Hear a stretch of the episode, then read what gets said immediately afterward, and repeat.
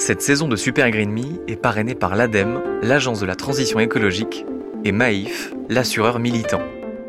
Merci à eux pour leur soutien et bonne écoute. Visite village. Inquiétant ce garçon qui parle tout seul. Super Green Me, saison 2, épisode 6.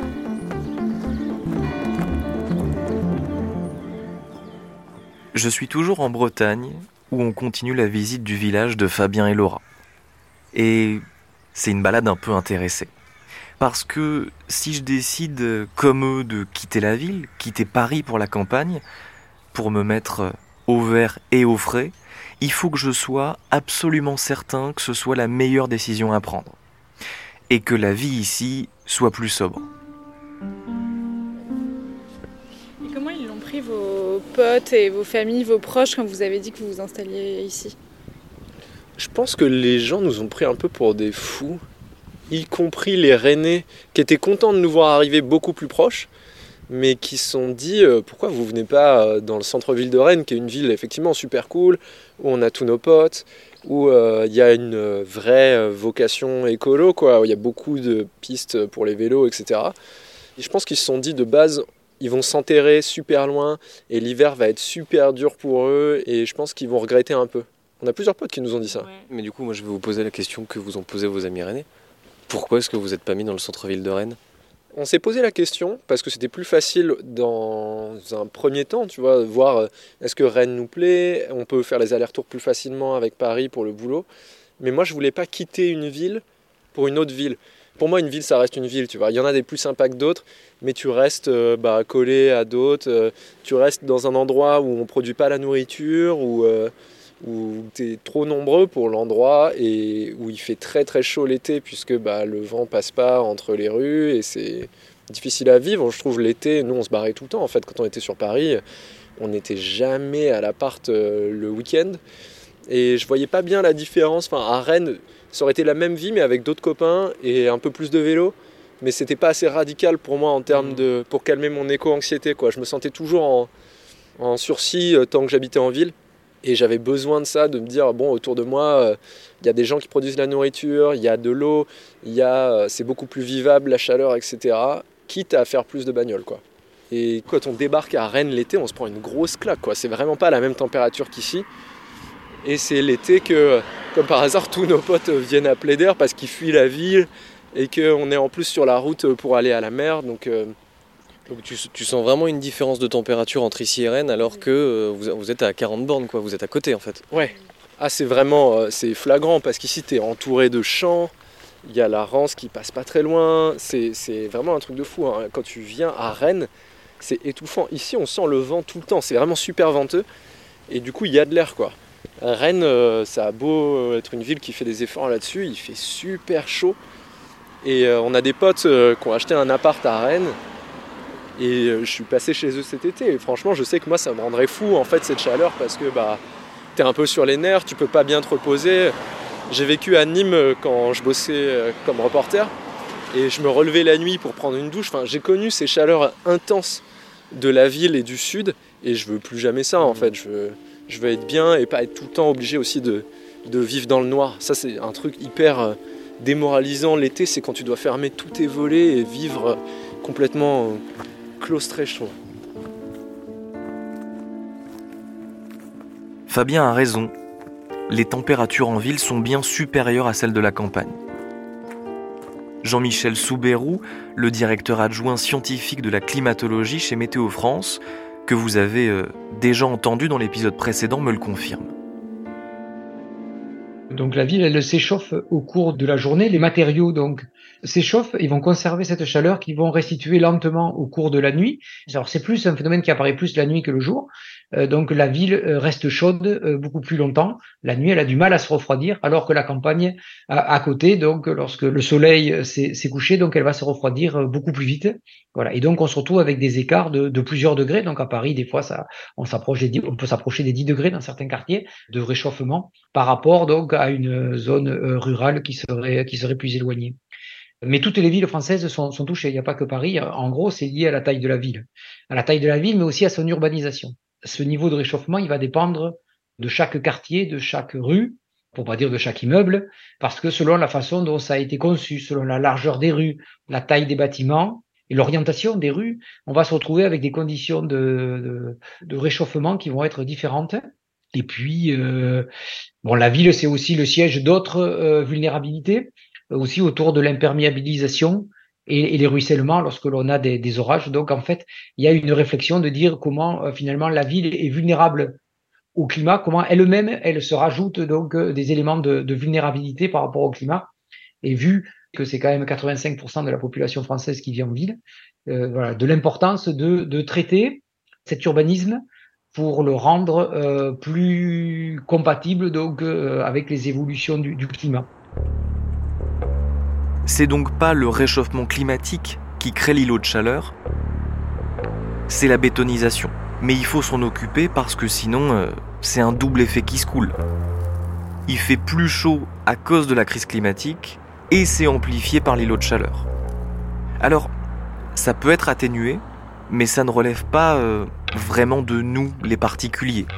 Il va falloir euh, végétaliser avec euh, des parcs, des arbres dans les rues, aménager les abords des cours d'eau qui traversent la ville et en favoriser l'accès, élargir les rues pour que l'air circule plus, végétaliser les bâtiments aussi. Tout ça, c'est faisable, mais ça prend du temps et surtout pas mal de volonté politique. Donc là-dessus, un point pour la campagne. D'autant que, comme me l'explique Laura, pendant notre visite de leur village breton, il y a un rapport euh, émotionnel à la nature qui se crée quand on sort du béton. Un truc qui m'a vraiment apaisé, c'est le fait de voir passer les saisons. Parce qu'on voit vraiment passer les saisons ici.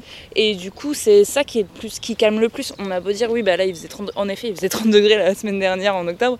Mais on voit quand même les, les arbres changer, les oiseaux, enfin, tout évoluer. Et ça, je trouve que c'est hyper rassurant de se dire, euh, bon, bah, en fait, euh, ça se casse peut-être vachement la tronche, mais il y a quand même cette base-là qui reste rassurante.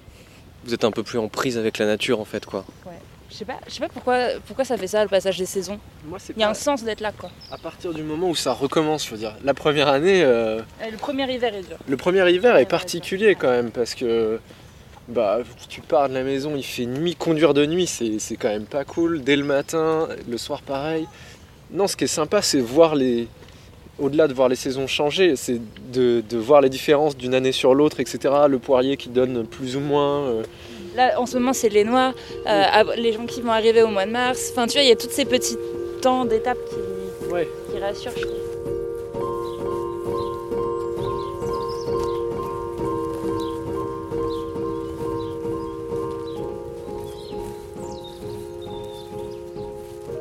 Après, au-delà de la reconnexion à la nature, et je mets des guillemets, il y a un paradoxe évident avec la campagne, c'est la voiture. C'est-à-dire qu'en déménageant ici, faute de transport en commun, Fabien est devenu dépendant à la bagnole. Je lui ai donc demandé comment, avec ses convictions écolo, il a fait pour gérer ça. Je me dis, euh, on me prendra pas à faire des leçons d'écologie euh, aux gens de la campagne, euh, alors que je vis cette situation-là. Je Ouais. vis, euh, je suis mis dans la situation où ouais, j'ai besoin de, de deux voitures. Alors on fait ce qu'on peut. On a une voiture électrique, ça coûte une blinde, mais ça pollue moins. Et euh, je me dis au moins, euh, c'est intéressant parce que moi je suis pas trop dans cette écologie. euh, urbaine, etc. Je trouve qu'elle est déjà défendue par plein de gens et c'est hyper intéressant, il y a plein de choses. Mais je trouve qu'il va falloir maintenant euh, développer vraiment un discours écolo Mm. pour les gens qui vivent ici, ici à 40 km d'une ville, euh, quand il n'y a pas de, de soins, quand il n'y a pas de supermarché à côté, etc. Il faut qu'on trouve euh, comment parler d'écologie ici, en fait, quand ton voisin est chasseur, quand... euh, Enfin voilà, tu vois, c'est très loin de l'image écolo des villes, mais mon, mon plus proche euh, voisin ici est un chasseur et euh, on discute, tu vois, il n'y a pas de problème. Donc euh, la voiture, on culpabilise un peu, mais en même temps, c'est le quotidien de, de millions de gens et, et on sait qu'on n'est pas exceptionnel, quoi. on est dans la même situation, euh, même quand on est plein de bonne volonté.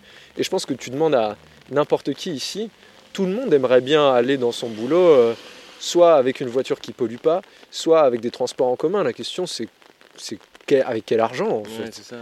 C'est- mais tout le monde est de bonne volonté. Je veux dire, je connais personne dans ces villages qui disent Moi, j'adore euh, mon super diesel, j'échangerais pour rien au monde, tu vois, contre euh, un moyen de transport euh, qui pollue pas et qui coûte moins cher. Enfin, personne.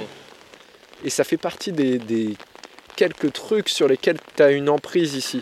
Je veux dire, tu pas forcément choisi où tu allais t'installer, etc. Parce qu'il n'y a pas 10 000 maisons à vendre, etc.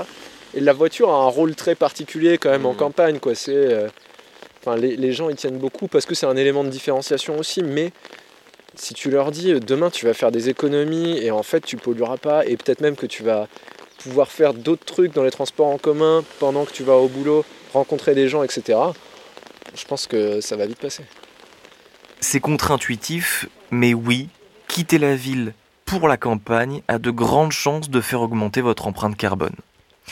C'est notamment dû à deux choses. Le chauffage d'abord. Votre logement sera probablement plus grand, il faudra alors plus d'énergie pour le chauffer. Et ensuite, les transports.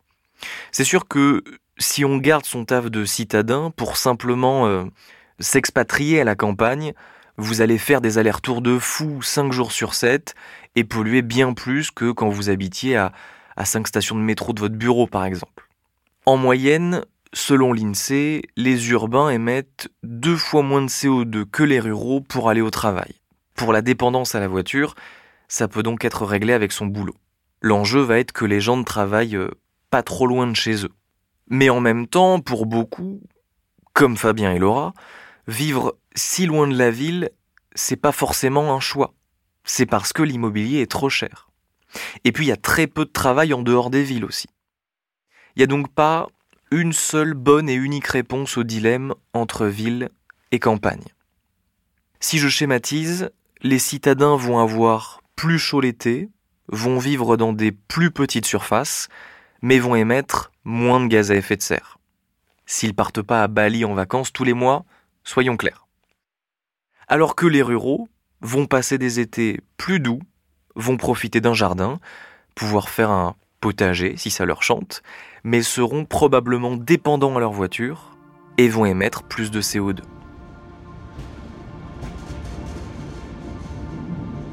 Je repars de Bretagne euh, sans véritable certitude moi non plus d'ailleurs. Sur le long terme du moins. Je dis ça parce que je suis à Paris aujourd'hui, je pense que vous le savez, et au-delà d'y avoir tous mes amis, Paris c'est pour moi le symbole de la réussite. Je suis pas parisien, je suis euh, un petit provincial, né dans le sud-est de la France, et je me suis toujours dit que pour euh, réussir ma vie, il fallait que je déménage, que je quitte ma terre natale pour monter à la capitale. Tous les grands médias sont à Paris, tous les sièges sociaux, les ministères, toutes les grandes écoles, tout se passe à Paris. Et je me suis battu pour y monter. Envisager de quitter cette ville, avant même d'avoir 30 ans, c'est franchement très dur. Au fond, je crois que je le vivrais comme un échec, comme euh, un retour en arrière. Mais ça m'énerve parce que je sais que c'est stupide ce raisonnement. L'essentiel, c'est que je sois bien, que je sois heureux. Surtout que cette vision de Paris, soyons clairs, elle est pas mal fantasmée. Qui m'a foutu ça dans la tête, sérieux? Qui m'a fait croire que Paris, c'était mieux que le reste de la France Que si tu n'y habites pas, tu passes à côté de ta vie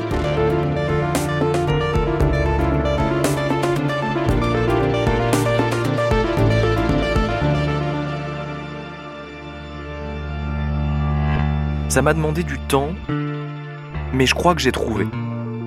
Je pense que ce sont les mêmes personnes qui m'ont aussi fait rêver de luxe et d'un mode de vie climaticide.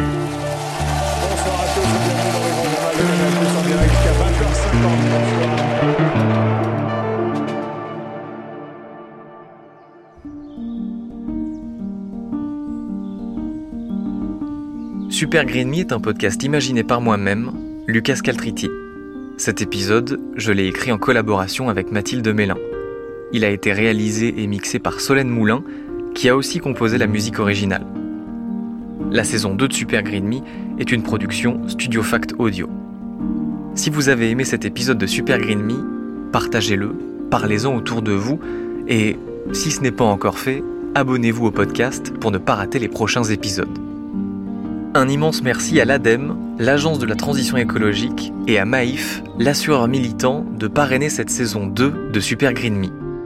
Maïf est une entreprise à mission qui a, dans ses statuts, l'objectif de contribuer à la transition écologique à travers ses activités. Ça passe notamment par l'arrêt des investissements dans les énergies fossiles ou encore par la création d'un dividende écologique. Maïf alloue 10% de son résultat annuel pour des actions de protection de la biodiversité, pour le climat et pour ses sociétaires les plus vulnérables.